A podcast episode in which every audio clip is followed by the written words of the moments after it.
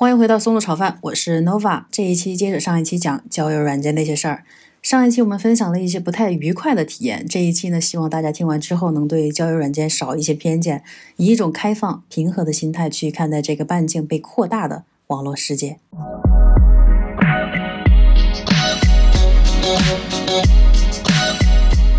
洋洋要透露一下你自己现在的情况吗？我是通过社交软件结婚了，已经。这个是皆大欢喜的。就是玩社交软件玩到最后，终于回到了那个初衷，就是一开始就是想找一个人，哎呀，赶快在一起，不要那么孤单。然后兜了一大圈，从单纯的女生到就是啊，原来这个环境是这样，那就大家都不负责任，或者说就不要太往心里面去，伤心的好像这样也是应该的，没什么。到最后。还是觉得哎，我就只是想找一个人一起，就是跟那么多人的聊，去那什么意义呢？就是刚刚 P P 讲的那个浪费时间，就是这样，最后折回来，就是还是初衷得到了一个圆满吧。那你可以就是聊一聊你的你的那个信任是怎么建立起来的？其实，其实我想说的是，其实我反而想说的是，这个东西在初期可能不明显，反而是因为。在长期关系越长期的关系当中，你越能察察觉得出里面的一些呃细微的东西，就是哪怕是我现在已经结婚了，但是因为互相都知道以前是呃有这种社交软件的这个交友史的，就是你理智上知道，就是大家都玩，那 OK，就是知道这只是一种交友方式也好，或者是就是一种就彼此都是一样的。但是实际上，在在交往过程当中，或者说在感情当中，很多东西其实不是理性可以去可以去左右的，就是确实会因为这种事情，有时候会发生争执啊什么的，这个是绝对没有办法避免。就是你们吵架的时候会提起之前的这个历史，然后会用利用这个互相攻击吗？是，或者说是因为你有这样的经历，你会呃，就像你知道你。的另一半他的前任，但是，呃，可能如果他不说，你不知道太多的细节。但因为你们本身就是从这个交友软件认识的，就算对方不说，你也会去猜想一些，哎，他们是发生过什么？你能想象得到？就是反而是因为这个，就是反而是因为你们是同出一源的，你能够大概知道对方，我我就他他也。你也知道对方肯定也知道你以前可能经历过什么，或者说有哪些有就是你有过什么阶段，或你有哪些表现，他会去猜想这个东西其实是会影响呃影响信任度的，一定要是你要花更多的精力去沟通去信任对方才能破除，所以某种程度上来讲，就是社交用户要走在一起，确实比其他的要。嗯，就是，就它是一个，它就像是一个，嗯，就像你读那个研究生，比如说国内的，就是考的很难，但是毕业比较轻松；但国外的，就是你你进去可能就是不是需要考试，是需要就是他批准你你就可以过来，但是毕业比较难。所以社交网络的感情就是你好像觉得很轻松，你你可以随意切换，你跟一个人随时你都可以进入到感情，但是如果要毕业或者是往深了的走。其实他他会需要花费更多的精力时间去维护这段感情的。我觉得这个比喻很好哎，非常好哎。对，其实就是也没有不一定有优劣，但是一定是有区别的。这个是我从通过线下交友也有，又同时有进行过线上交友，而且都有过这种长期关系去对比，然后去跟这么多呃呃网络上的人。去跟他们在互动的过程中了解到他们的历史、他们的心态，然后这样的去慢慢慢慢的去明白的一些东西吧。那你觉得就是是坦白你们之前的历史对这个关系和信任更有好处，还是有些事儿还是不要知道的比较好？这个其实就像每一段感情一样，没有一个标准的模式，就是每一段感情。都是针对这两个当事人定制化的模式，就是没有一个模板可以套哦，所有人按照这个模板来就好，还是要看这两个人的具体的性格和你们之间的关系是怎么样的。有些人他可能比较敏感，这种情况下你们的关系可能说出来就说说出来比较好。当然，就是还有一个就是要在合适的时机去说，就也是关系到了一定程度。如果你觉得有些东西不好说，关系进行到了一定程度，然后再大家去彼此去慢慢慢慢的逐步的交心，我觉得这样逐渐的一个过程比较合适。因为像有一些人，他的做法就是他觉得我要对我的伴侣忠诚，那我就一来什么都要跟他说，就是这样，其实也可能会对伴侣造成一些困扰。因为对他来讲，他也理智上觉得哦这是过去的事情，但感性上可能也不一定突然能接受，这种对感情也会有一些困扰。然后还有一些有一些人，他们本身两个人都是属于可能。历经沧桑，或者说是天生比较成熟的一种人，他对待这个东西他更理性，他觉得啊，你你这个你以前发生的事情，我不是很 care，我知道现在你是这样的，我了解现在的你就可以了，也有这种情况出现，所以我觉得这个不能一概而论，要有这样的预期，因为我我有这样经验，就是因为我不不仅是我遇到对方说哦我不在意。结果有的时候还是会闹矛盾，就我自己都会有这种，就是我我明明我自己也这样子，我哦 OK，我需要找一个能够理解的，我也理解他的。结果当我是那个处境上来的时候，可能真的没有办法用理智去评判。就算平时都说 OK，但真的真的遇到你有一个另一半，而且是长期关系，而且你很喜欢他时，你发他跟你讲，哎，我以前怎么怎么怎么样，哇，你真的觉得听不下去。废话，你可所以我觉得说不介意都是我都是这个要辩证的去看。嗯，哎，你一个就是理性，一个就是感性嘛。你理性上你觉得这个是合理的，感性上有可能他就要我不高兴，我还是要在地上打滚，就这种你怎么办呢？嗯，对。但我是真的不介意，就是另另外一半。哎，我跟你讲这个话，我从我我没有没有我没结婚之前我说过八百遍。所以我的意思就是说，你一定要有心理准备，对方可能就是你们会因为这个要经历一些就是情绪激动的时候啊什么的。对，这个你要有这个经历，不要说就不要说啊，我现在已经做好准备了，或者说你说哎，你之前跟我说你不介意，怎么你又再来跟我闹？就这种情况是很正常的，绝对会有的。嗯，除非你不跟人家说，就你完全很很拿捏这个尺度，只是说哎有这个事情，然后你在。以后的所有的聊天都可以控制住，不去描述哪个细节，但是很难哈。结婚人士来来透这个底，因为你们有漫长的人生要一起，可能聊着聊着有可能就是说出来了，就哎有一次怎么怎么，这个人怎么怎么怎么样啊，对吧？嗯，原来你说的这个人，你们发生的是这么具体哦，是这样的，好像我又不能接受了，就这种感觉会有。是是是，不能太过精彩了。对，肯定你你自己的人生还是你自己过嘛，只是说还是有这个心理准备，肯定要以后会有一些需要去你来我往的这种时刻，扯到两性关系。对，因为这个其实不管是这种方式认识的，还是以其他方式。都会涉及到一个，就是婚姻相处都会有这个问题。对，坦白局 如何发生，何时发生，发生到什么程度？这个等咱们进入婚姻了，都还没有走到那一步。我们以后对婚姻有一些话题的时候再来聊这个，因为婚姻也是一个大家都呃，反正还是有人反映说想听这个类的话题，但是我这个没有经验呀。我是说想鼓励大家结婚，没有没有，就是怎么样？拥有一个比较好的婚姻，消消除这个顾忌，让大家可以自由的选择。就是看一下结了婚的人还活着是吗？活的也挺累的。就事实就是说或者不说都有好和不好的一点，所以就也没有什么孰优孰劣的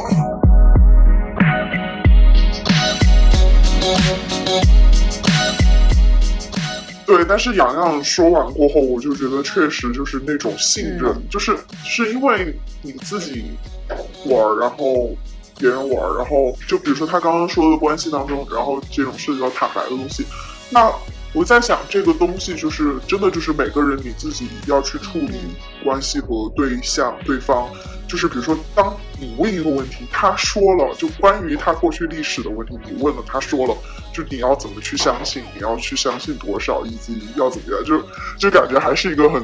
很难的一个事儿。但但但这个可能都是真的到中后期，就是当关系到比较严肃的呃那个情况过后，那前期可能还是你还在刚认识，那社交网软件从线上走到线下，你最想知道就是他到底是不是他线上说的那样一个人啊？至于他其他的历史呀，那个真的都是到后面才会，才你也有才有那个资格和立场去询问那么多。但是我我就觉得哈，就是包括我能感受到，就是当我跟一个男生出去约会，然后当这个约会进行的很流畅，呃，很很好，然后可能我们都进行到一些更浪漫的一些东西过后，我都能够感觉到他的脑子里面在想，就说这个女生她是真的喜欢我，还是她是跟很随便，就是她很有经验，嗯，对，或者就是说说的更那个一点，她是很随便，就是我都能够感觉到他的脑子有这种想法。当然，我在碰到一些男生的时候呢，我也会就是会想，就是说他是真的啊喜欢我，还是？但是我觉得还是有一个简单的判断标准的，就是嗯，一个男的他如果真的喜欢你哈，他会很尊重你。我就还是分享例子吧，就是一个男生他我们就出去约会嘛，约会过后，然后他就就亲了我，事后联系的又不多。嗯当这个东西发生的时候，我我是很困惑的。嗯我觉得一他亲了我，他应该是喜欢我的吧，但是为什么他之后的联系又不多，或者不热情，或者就不是那么的热情？你懂我的意思吗？就是不是那种哦，你觉得你们都接吻了，那你们应该是要往下走的那种。那在这种情况下呢，大部分情况就是他不是真的真的喜欢你，他可能就是就是当场那个荷尔蒙发作了一下，对，嗯就是荷尔蒙，对对对，就是荷尔蒙，或者就是说他可能就是想睡你。那我觉得就是嗯还是，我觉得还是比较明显，就是如果他真的喜欢你的话，他就会比较尊重你。对啊，还有还有喜欢你，他天天找你聊嗯天儿，那个是很明显的嘛，就是各种东东家长嗯西家对短的都想知道。对，对，就就说这个呢，跟我们很多电视剧或者电影里面的描述就是就是不一样的，对不对？就是可能在影视作品里面有什么霸道总裁啊，就那一类的强吻你啊，就是怎么。但这种情这种情况，就是你一定要，也不排除真的就是有人会强吻你哈，但是你就要去再考量，就是如果你也只是想睡他，那你们就可以睡。但是如果你是真的想谈朋友、谈恋爱的话，就是你要头脑清醒一点，就是你要明白，大部分情况他强吻你，他不一定是真的喜欢你哦，就就是因为他真的很喜欢你，他会非常尊重你的。就我是这样子的感觉。是是，也不一定，因为我也遇到过那种没有谈过恋爱、非常鲁莽的男生，也有可能。就有些他就不太会怎么，他不知道怎么对待女不是。你，你的意思是他他不知道怎么表达，他觉得这样的方式所以其实，强吻这个动作不重要，强吻之后他是什么一个表现才是判断的主要依据。哦 OK，但是强你吻你可能虽然这样，虽然确实他是一个很不尊重人的呃做法，但是基于我对男性，特别是亚洲这样说是不是有点地域歧视？就是这个男性群体的了解，很多男性对他没有接触过很多女生，他通过交友软件来来实现他这个，他确实就是会很直，或者说不知道就很粗鲁啊什么的，这各种情况都有的。他他对你冷淡这个东西，就是不管前面你们怎么只要，他开始对你冷淡，我觉得就说明了一定的问题。就说喜欢你的人，他是怎么怎么样都能让你感觉到的。如果你感觉不到的话，然后这个人可能你如果感觉不到这个人喜欢你，但是他又对你有一些亲密的举动的话，那你头脑的灯就要亮起来。就是你要明白，男性他就是一个有生理呃，女生也是有生理需求的。OK，没有高低贵贱，但是呢，就说你的灯要亮起来。那这个时候，他如果走神，你也不要就是去走心了。就是你自己如果觉得你把握不住，你你你你就是会走心的话，那这个时候你要很理智的保护好自己。但如果你也是想走深，那都玩得起。都玩得起就还好，但是我觉得挺多女生其实还是很容易有肢体接触之后就会就会走心，这个真的一定一定要谨慎，姐妹们。怎么说？就是教育吧，我觉得是需要教育，需要，但但这个又也很难，就是因为现在没有这样子的情感教育或者是性教育。我觉得这个就是完全就是性教育，对对不对？有很多女生，包括我自己，在经历过这些之前，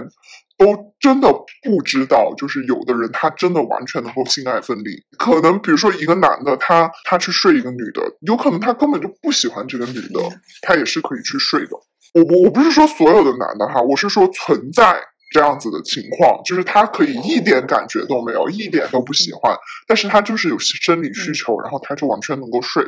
睡得下去。我觉得女生是不行的吧？是这样的，是这样的。女男的可以是的，可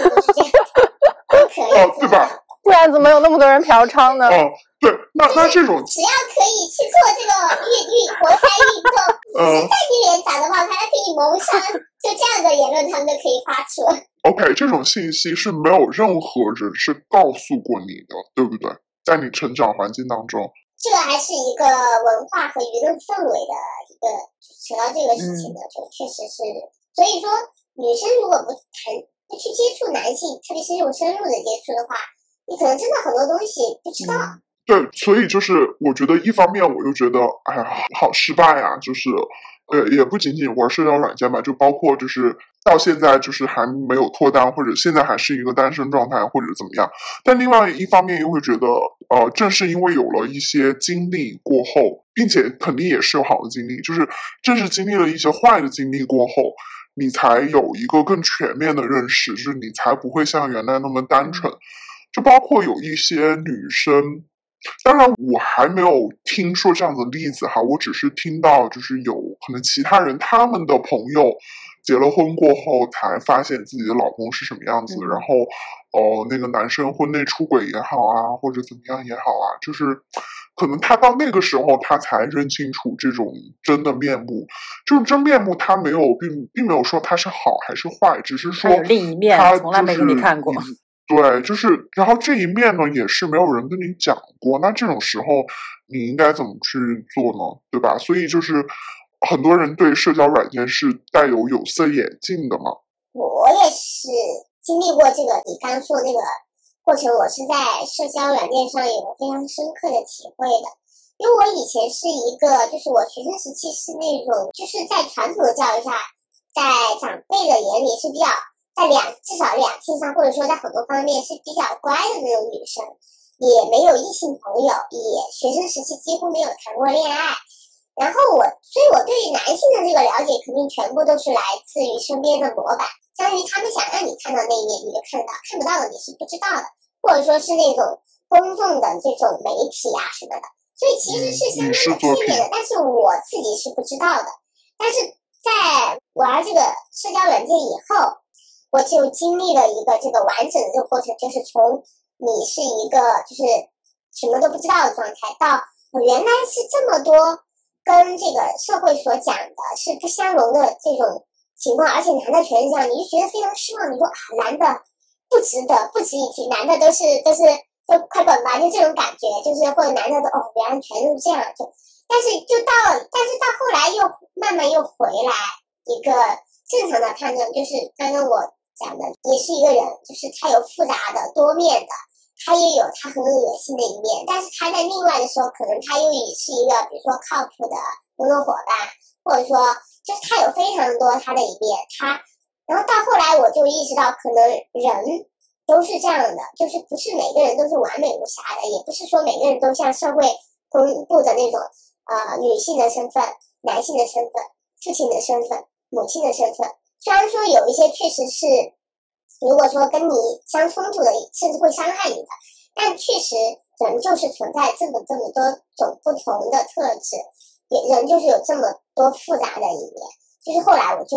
慢慢慢慢到接受到，哦，原来真的是这样，就是非常理性的去看待这个事情。嗯，就是成熟了嘛，就是其实就是通过这个过程去不断的经历，然后成熟了嘛。可以说我的两性教育完全是在社交软件上完成。我可以这么去说，我觉得也差，我也差不多，就 就是在这儿数据是比较多的，你真的是在超越你线下的真实生活的一个。就你的样本是不会有那么多，你不可能线下每一个人去见一面，然后跟他说两句话，但线上你是完全可以完成这个事情，就哪怕有些人你只跟他说几句话，但他也是一个小量的，然后有些呃有长的，有更长的，中中长的什么的，就是这样的。逐步逐步的就拓宽了极大的丰富了你的这个数据。而且在网上说话，因为没有什么成本嘛，其实更能显示出他们比较阴暗也好，或者说他们平时在正人君子的时候不会去讲的那东西。你看到这个之后，就会把你的那个视野扩宽嘛，你就觉得这个事情它其实不一定能够构成定性的你这个人好坏。对，至少我觉得，呃，玩过社交软件的女生，就是稍微就玩过一段时间，就至少不会。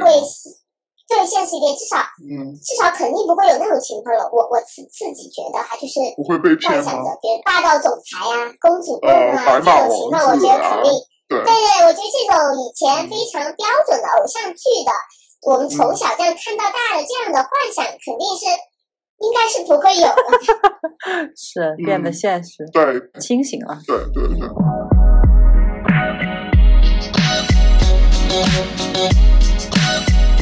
By the way，我是属于男女都滑的那种，然后我也可以看到，就是有一些女生她的照片也真的就是很假很假，然后你能够看出来，就是他可能也不是就是带着一个很真诚的目的来这个。但其实我还有交到女生的朋友，你在上面滑到的吗？对对对，我们有面基啊，有到处玩，就是像刚刚说的，就是前期你的。呃，期待值很高，然后到了后期慢慢调整心态过后，你就知道这个就是一个交朋友或者是一个认识人多一个途径。对，然后这个时候本身我也滑女生，我的心态就比较开放，就是因为确实有很多小姐姐，我我我滑到过后有很多辣妹，我滑到过后我就特别想认识，然后当我滑了她，我发现她滑了我，我其实很惊喜，然后通常这种真的 真的。真的，真的，真的，真的，真的，就是这种时候呢，我就会主动去搭讪啊。然后对于女生，我就觉得就很呃，怎么说，就就很轻松，很聊的，很容易。对对对，很容易，就是很容易就能够呃聊起来，然后就哦约约约饭啊。就大家可能兴趣爱好，我滑的人哈，至少我滑的人也基本上兴趣爱好很相似。然后呢，就比如说约出去逛个展啊，或者约出去玩啊。就是很容易，然后我在上面有交到就面基吧，面基的还是有有那么一两，这个不错哎。我之前有听到其他播客就说，呃，谁谁谁去了某个地方，然后想要找一家特别好吃的餐厅，然后就在上面滑滑到之后，就问他最近比如最好吃的火锅店在哪儿，对方都无语了，但是还是给他推荐了一家，就是把他。我以前单身的时候就会这样干，我去的地方最先开始就是打开交友软件。然后运气好的话，还有人就是说直接亲自来带你一日游啊什么的。然后我也在成都也有滑到过外地来的。然后我觉得时间合适，我也觉得啊哪里好吃，就是也可以就直接跟他一起吃，就是这样。或然后给他顺便就说哎哪里可以玩。就我滑很多男的，就是来玩，然后确实他们就会问我哎就是哎在哪里推荐的，然后我就变成了。逐渐变成了本地特色。但我觉得这种的话，心态也是很好的，就是你不是抱着一种高期待、高回报的那种，也就避免有更多的失望。是的，并且你期待高了，比如说你你期待高了，你看见一个哇好完美的人，是不是你就一下子可可能就去投入，也很有可能被骗。所以就是。还还是回到，就是说，工具就是工具，平台就是平台。然后你要自己，你平时在线下，你也不是什么人都都去交往。那在线上，你也是要有自己的判断。然后线下也不是说你你交往的一个人，他看上了你，你看上你，你们就能在一起，也不是这么简单。就是感觉，其实这个东西就是，呃，不管线上线下都是不会变化。就是把自己的心态放。对，也就放低吧，也不算放低，就是放放平一点，平和一点，开放。对，对对对对对，平和开放。因为我拍照嘛，有时候我都会刷到那种想要拍照的男生，那也行吧，就刷到那种类似颜值的模特，哎，反正也挺扯的，就玩儿。哦，我觉得这样也很有意思啊。呃，我刷到过那个。拍照的，呃，他是那种就就可能业余爱好。我也知道有那种比较闲适的，就男的很容易比较闲适的摄影师。就我有发过那种，他确实喜欢拍照，然后他让我去当模特，就真的全程我们就是哎，就是一起玩啊，给他当个模特练练手艺啊，然后出了片也给我，哎，我也有好看的照片，就大家都皆大欢喜啊，这种也有。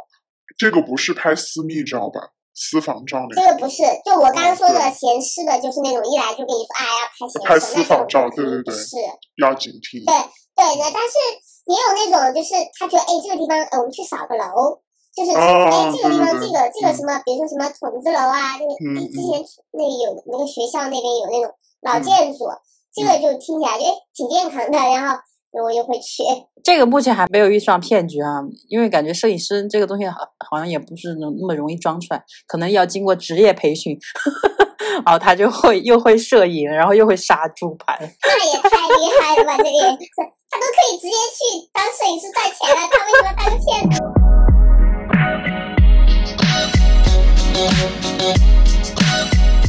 要不然分享一些好的经历吧。就既然都说到他的好的呀，这都结婚了，那已经无法超越了。我那我来分享一个，就是也是突破这种两性浪漫关系的局限性，就是就我觉得印象非常非常深刻的一一次经历，就是呃，当时我就是在国外旅游，然后是在一个非常偏僻的地方，在大堡礁那一块儿，然后我是一个人去的，我一个人去就是还好，因为大堡礁那一块儿大大大部分都是参团嘛，但是你白天出去参团，然后晚上你就没事儿，然后我就滑，那那那那边也不是城市，所以你滑到的呃人离你其实也不算太近，然后人也很少，但是就滑到了一个人，然后呢我们就见面了，就还好我英文比较好，就是他的口音非常非常的重，但是我基本上能够听懂，然后呢。我就觉得非常非常的神奇，就是你想象一下，就是你到了一个地方，然后结识了一个当地的人，就是你旅游到一个很偏僻的地方，你结识一个当地的人，然后那一晚上都在听他讲什么呀？就是在听他讲他从小到大的一些经历，以及就是他的钓鱼。呃，这个这个不是那个钓鱼，是 literal 的钓鱼，就是他就出去海钓，一会儿钓这个鱼，一会儿钓那个鱼，然后他就跟我摆他的，就是他的成长，就是好像，然后他的好兄弟们，然后他的就是，然后我听到的就是一个跟我完全完全不一样的从小长到大的一个成长的经历，然后我看到的这个人，他也是就是可能就是，嗯，如果按照国内的标准来讲，他可能就是一个蓝领。因为他好像是他就是个蓝领，他应该就是一个工工人一类的吧。但是我看到的就是，呃，他的状态也很好，然后他人也就是很和善，然后他就给我摆他那些鱼，然后就是听上去他就是一个从小到大跟自然链接很强，然后他跟我摆他出去出国去旅游，他自己背包去墨西哥，然后就是你能感觉到就是那种很淳朴的那种呃乡村男孩的一个成长经历，然后就是我当时就觉得哇，真不一样 哇。就是他以这样子的一个方式成长起来，然后他现在也是一个非常棒，嗯然后非常健康，然后非常好的一个人。就是你真的就会意识到，就是真真切切的意识到，人的存在是有不同的形态、不同的经历，然后他没有好坏，然后真的有很不一样的人，然后这个带给我的震撼就非常大。你如果真的是在线下，你很难有这样子的一个经历，就你可能线上它真的就是突破了。社交壁垒，也社交壁垒就突破了，比如说你的你的圈子也好，你的教育也好，家庭背景也好，社会的这种背景也好，就是突破你就是可以认识到不同的人。我当时就觉得眼前一亮，非常的新鲜，然后很有意思。它不是一段浪漫的关系，但是我就觉得非常的开心。就时至今天，我都永远记得那个在海边的夜晚，然后一个很淳朴的乡村男孩，很腼腆的跟我聊着鱼，然后还说了一句，好像我对鱼有一点点那种太 nerdy 了。他数他的那些鱼，他说：“哎，这个鱼又怎么怎么样，那个鱼又怎么怎么样。”他数他的鱼，可能就就像我们在聊什么股票啊、什么基金啊，或者我们在聊我们平时的看的书啊，或者怎么样，就是他对于他来讲。就是呃，这条鱼又是怎么样的？那那种类型的鱼又是怎么的？就非常有意思。我觉得时至今日，去能支撑我在如果我要再去用社交软件，这个是我最大的一个吸引我的点，就是它会突破你的社交的圈层，去接触到你可能在线下或者说你工作身边当中。你根本不可能接触到的那种类型的人，我其实有类似的经历，就很多加了微信，可能你们都没有怎么聊的人，就也有很多就是你们会一直保留着，你们看得到对方的动态朋友圈，但是就基本上不联系。然后我就发现非常非常多的人有非常多丰富的人生，就是我根本就没想过的。比如说我朋友圈现在还有那种，比如说国内，然后那种一毕业跑到非洲去打拼的。然后还还有什么呢？就是从小在国外长大的，我去读了个什么书的，他会一直发他那个领域的那种比较相关的这些东西。然后我就觉得，哎，是根本我之前就是我不认识这个人，我是根本就不知道这些东西的。我觉得这些是带给我非常大的，就是社交软件，我觉得是我收获最大的一个东西。那我可能说一个比较反的，就是。能找到跟我最最相似的人，就是对吧？通过他的一些那个他的简历啊，然后 Instagram 的链接嘛，就反正你觉得哇，这个人感觉就是你的一个翻版，但他生活在另外一个半球。你说线下能够真的聊得到这么相似的，嗯，也很难吧？不过我又说我有类似经历，会不会显得太奇怪？就是 没有啊，我觉得刚刚那个是一样的，就是他不是说只让你接触到就。是不同的，它相当于是把你的这个半径打开了，就相似的，就是你有集体感的这个人，你也接触得到会更多；就跟你完全不一样的人，你也会接触到更多。我先生其实我最开始为什么跟他在一起，就是我跟他认识之后，后面我发现我们其实有很多成长背景也好，或者说有些思维模式是很像的。但在他之前，其实我就会遇到这种，就你刚刚讲的，特别像。我现在有一个。异性的网友，就我们从来没见过面，但是我们维持了大概，我从一八年到现在，现在交流比较少，但是当时真的是觉得，就像你说的，世界上的另外一个我，就特别像，所以就完全是一种友谊的方式在进行联系，这我觉得是挺难，也是很很珍贵的一个东西，在社交软件上获得的。但是我有个问题，就是你们在社交软件上，通过社交媒体，比如说 Instagram 也好，或者微信朋友圈也好，就觉得这个人跟你很相似。但是你们见面过后，你发现这个人是真的跟你相似吗？我这个网友我是没有见过他的，所以我是没有办法去求证你这个问题。但是，呃，我跟至少我跟我的这个网友，就是我们不是说通过哦觉得相似，所以我们开始聊。是我们先有一段时间的交流，发现想法越来越接近。呃，就是我们除了会，呃，就是文字交流，我们有的时候也会打那种呃语音电话，打很久，就是非常多的信息量。如果说是假装的，或者说是你觉得可能判断错了，这种就在这种很长时间维度里面，是我觉得可能是不太可能的。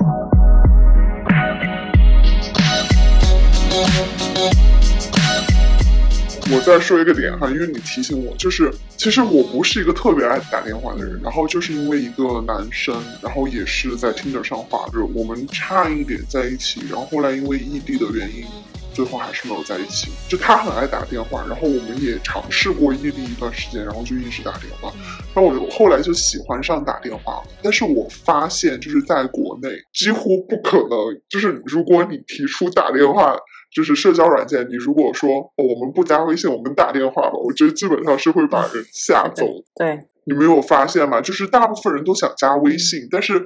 其实加微信这个东西，我我最开始是很反感的，不喜欢没有见过面的人，然后就加微信，然后看朋友圈什么的。就到现在，就是觉得好像你不加就。基本上不可能，就是微加微信好像是你们这一段关系要往前走必须经历的一条路，并且它只有这一条路，就它这一条路的下一个关卡就是加微信。你要是不加，那基本上你这个聊的有的没的，最后都会就没有消息。你们我加过那个 iMessage，还好，还能正常聊天，就是发信息嘛，就是用手机嘛，其实就是用手机电话发信息，用短信的这种，我觉得就太少了。但是在国外。的话，就感觉可能因为国外没有这种一家独大的这种嗯通讯方通式通讯工具吧。我反正就是之前很反感，因为我觉得如果加微信，我会有一种侵犯个人空间，到现在就是不得不接受，但是也会就是去判断这个人我到底要不要加微。首先我要判断这个人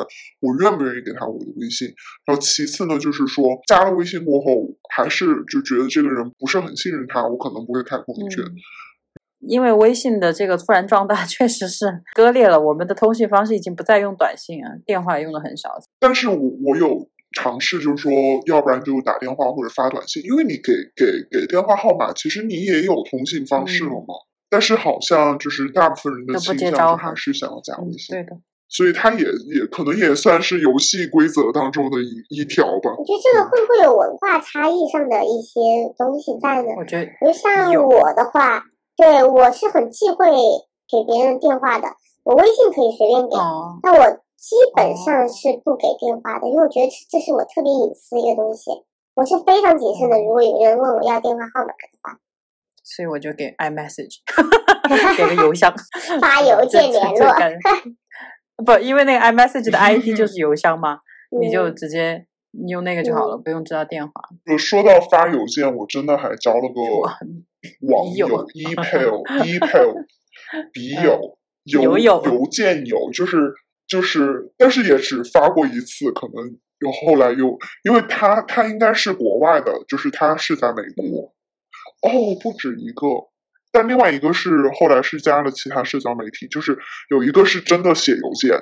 就因为他自己的 profile 写的是我要找一个笔友来推互相推荐电影和音乐，然后我们俩，然后我就说你来给我写哟，然后我就又回他，又说我读了什么书，我看了什么剧，然后我听了什么歌。我觉得很也很有意思，因为。就是国外疫情还很严重嘛，就是有些时候最近刷，反正就是 Tinder 好像跟其他不一样的，就是他能够刷到国外的，然后就最近刷就是还是能刷到一些国外的，然后就觉得就比较老式的，就是它也是一种很有意思的经历，就你不不抱着一个我一定要谈恋爱或者是我一定要结婚，就是那种，就你还是很能收获一些其他东西的。就是帮你过滤掉现在所有那些社交媒体带来的浮躁，咱们回归最本源的方式。对，就是也还蛮有意思的。嗯，对，聊到这儿呢，也差不多，大家分享了一些很多嗯很糟糕的，但是其实也最后的结尾嘛，都还是蛮好的。觉得这个社交媒体给大家打开了一个新的世界，可以让你遇到很多很不一样的人生状态，甚至是可以找到跟你很相似的灵魂，不知道是朋友啊还是怎么样都可以。那最后结尾来个轻松的吧，就你们现在的那个交友软件上都是用的什么样的照片，然后会怎么样介绍自己呢？我现在放的照片基本上都你还放照片呢？你都结婚了？对啊，所以我有一年半年多没有登录过，就我没有，我都没登录了。哦然后我记得最后一段时间用的时候就没有没有谈恋爱，或谈恋爱就偶尔登一下说。到最后一段时间我还在用的时候，我基本上就是因为我对它需求已经慢慢的减少了，就它能带给我的东西，嗯我基本上都 get 到了，我就不太需要了。就我在上面就需要有非常大的精准度，或者说一些挑选，我会放，就基本上是，呃，比如说 Tinder，我我好像是放的没有脸的照片比较多，就是那种氛围感比较强，啊就是这样，哦，就是这个人划你，肯定是他喜欢跟你一样的这种照片传达的信息，这种感觉。但这个我做过测试的，就是我全部放的那种非常好看的照片露脸的，跟放氛围就是这种不露脸的，可能放露脸的划的人会多很多，但放不露脸的就会少很多。但是这个里面去挑选到的，我觉得会更更节约时间一些吧。然后因为我在那个时候阶段就是需求度也不大了，可能就只是偶尔上去聊聊天、打发时间，所以嗯嗯，我会选择这样去做。因为需求度不高，我的简介基本上也是没有，就基本上也不会留下太多的信息。我是知道留的信息越多，还有就是你的这个露的五官的照片越，就就这种照片越多，划你的是嗯会越多的。但是这个量和质，或者说是对对你的这个证的质，嗯，是有区别的。哦，对我我其实还是大部分是放我个人的照片，但是我也是就是可能呃不会是那种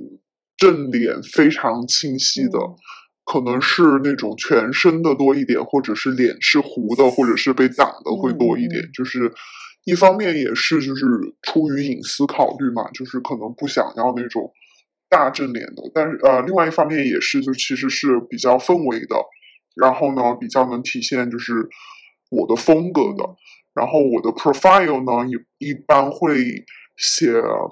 一句有意思的话，然后呢打一些标签，就这样子把一些兴趣爱好啊展露，但是不会写很长，就是，嗯，嗯，对，这样子。哦，P P 嘞，嗯，我一开始也没有跟你们，嗯，跟小 C 的可能会比较像。嗯后来我发现，男人就是看脸的，就是特别是因为我用这些交友软件，不是为了认识人，也不是为了谈恋爱，我就是想找结婚对象的，嗯就想找一段正正式的一段关系。所以我觉得就是，呃，慢慢的我会发现，其实而且我也不想不希望自己做一个照片，我会放自己一张正脸的，就是有正脸的照片，还有一张全身的照片，就是这样子。哦，嗯，对，然后还有就介绍的话，会根据就看那个平台，它要求你填什么，然后我就会 就爱填什么就老老实实的，要什么信息填什么。对，但 但不会暴露，不会暴露自己个人隐私，然后也不会讲很话唠啊什么的，就是一些一些关键词或者是一些就突出自己的特长吧。嗯，那我可能跟你的差不多，我会放自己的正脸照，但是就是那种很正常的，也不是特别美，也不是特别丑，可能就正常。我希望他对我有一个正常的预期，嗯不要到对见面之后对不然破灭了。其实 对，不要给别人幻想，不要给别人幻想，不然到最后受苦的都是你自己。对我觉得这样挺好的。所以我觉得我的信息是很直白的，我也不希望招惹那些，乱七八糟的人。就大家就普普通通、平平实实，就是那种交个朋友。对，所以我挑选对方的照片的时候也是这样子，那种太浮夸的、太耍帅的呀都不行。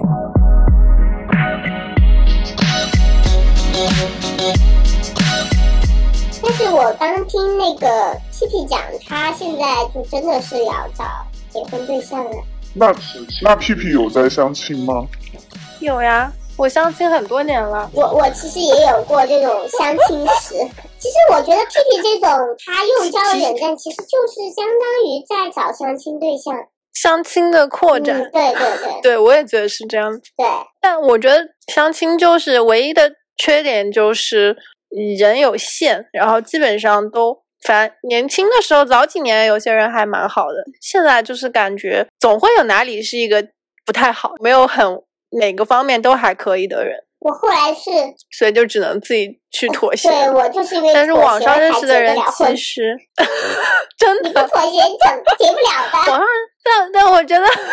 网上认识的人也是一样的，也是没有遇到过，就是每个方面都还 OK，都会有一个方面你觉得不太能接受。各个一个是外貌、身高、审美，然后就是硬件的，就是学历、他的智商、情商，然后家庭背景、工作，我都会看的。我其实是放弃了一些，对，我会放弃一些，但我会看一个综合条件吧，每一点我都会看。嗯，我开始也是这样，后来我的所以就很难放弃是，我又调整了一个这个策略，就是我去抓那个主要的，就是我最看重的那个点，嗯，有这个点了，我才去看看它其他的，只对要不是特别的，就综合起来不是特别的不及格，那我就觉得嗯可以试一试。这个主要的东西是大于其他所有的因素的，其实就是一个核对心。对对，一定会，对，是的。某一些我觉得偏外在的东西，到最后可能都是要舍弃的。嗯，也不一定，有可能有些人他就是对某一种类型的外在，这个是很，其实这个是基础的东西，就是你睡不下去，你怎么结婚呢？这个是很基础的东西，不是吗？这个大家也是过来的经验，嗯，这这也嗯是，没有一些东西去支撑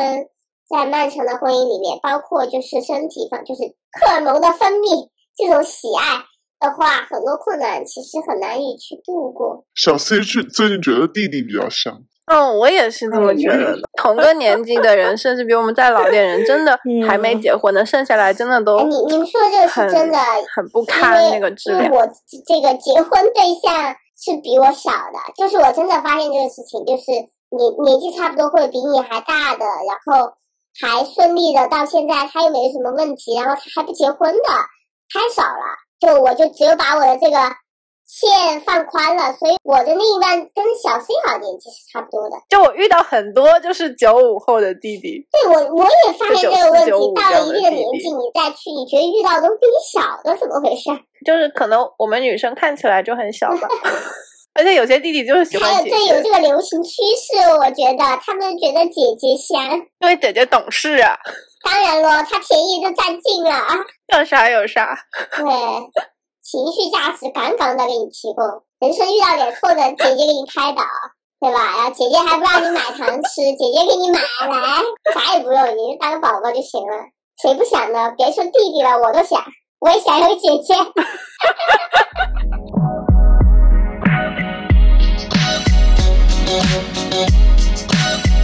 差不多到这儿快结束了，好的坏的，总归呢还是不错，是不是？还是值得去体验。只是呢，那个脑袋里的那个灯泡哎，要呃该亮的时候亮。但是确实也是通过这样一个平台之后，对男人有了一些些认识。在现在疫情这个这么严重，也不能随便轻易跟人到处玩啊什么的，就这样还还不错。嗯，就对整个人吧，嗯对人的不同面可能会认识会更全面一点。对的，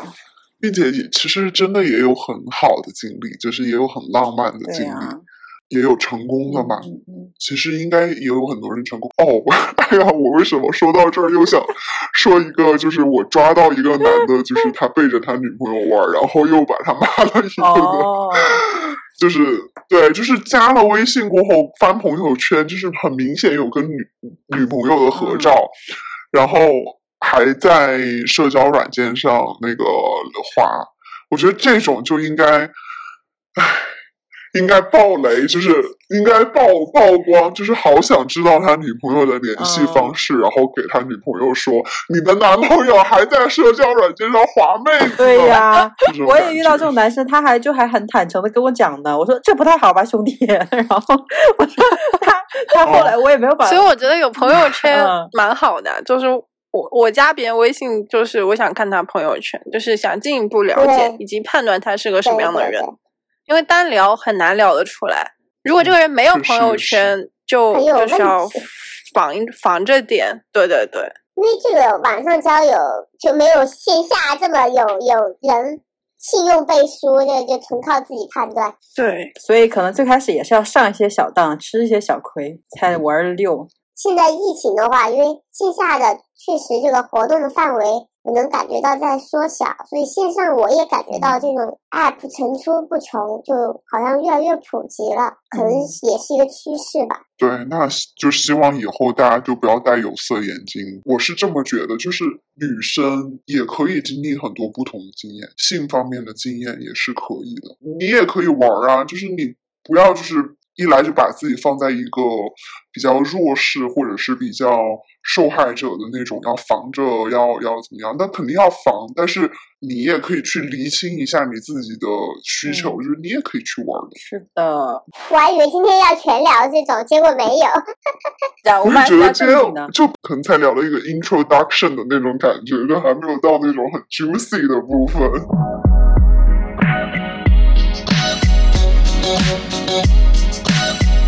那今天呢，聊到深夜，然后很明显大家是意犹未尽的。关于两性，关于交友软件啊，肯定还会有更多的故事会想要跟大家分享。但今天时间关系，我们就只能到这里啦。下次还有更合适的话题，我们再回来。希望下次可以有男嘉宾来能直接参与，然后让我们让我们衅直接去骂。对我开玩笑，开玩笑，开玩笑。对，在在线征集男嘉宾，请就是敞开你的心扉，跟我们分享一下，你们男生都在想什么探。讨。大家都打破这个信息差嘛，对两方都好。所以下一期呢，我们可能会邀请到一些男生，然后希望对这个话题咱们再来反向聊一下。今天就到这里啦，拜拜，谢谢各位，拜拜，拜。拜拜。拜拜。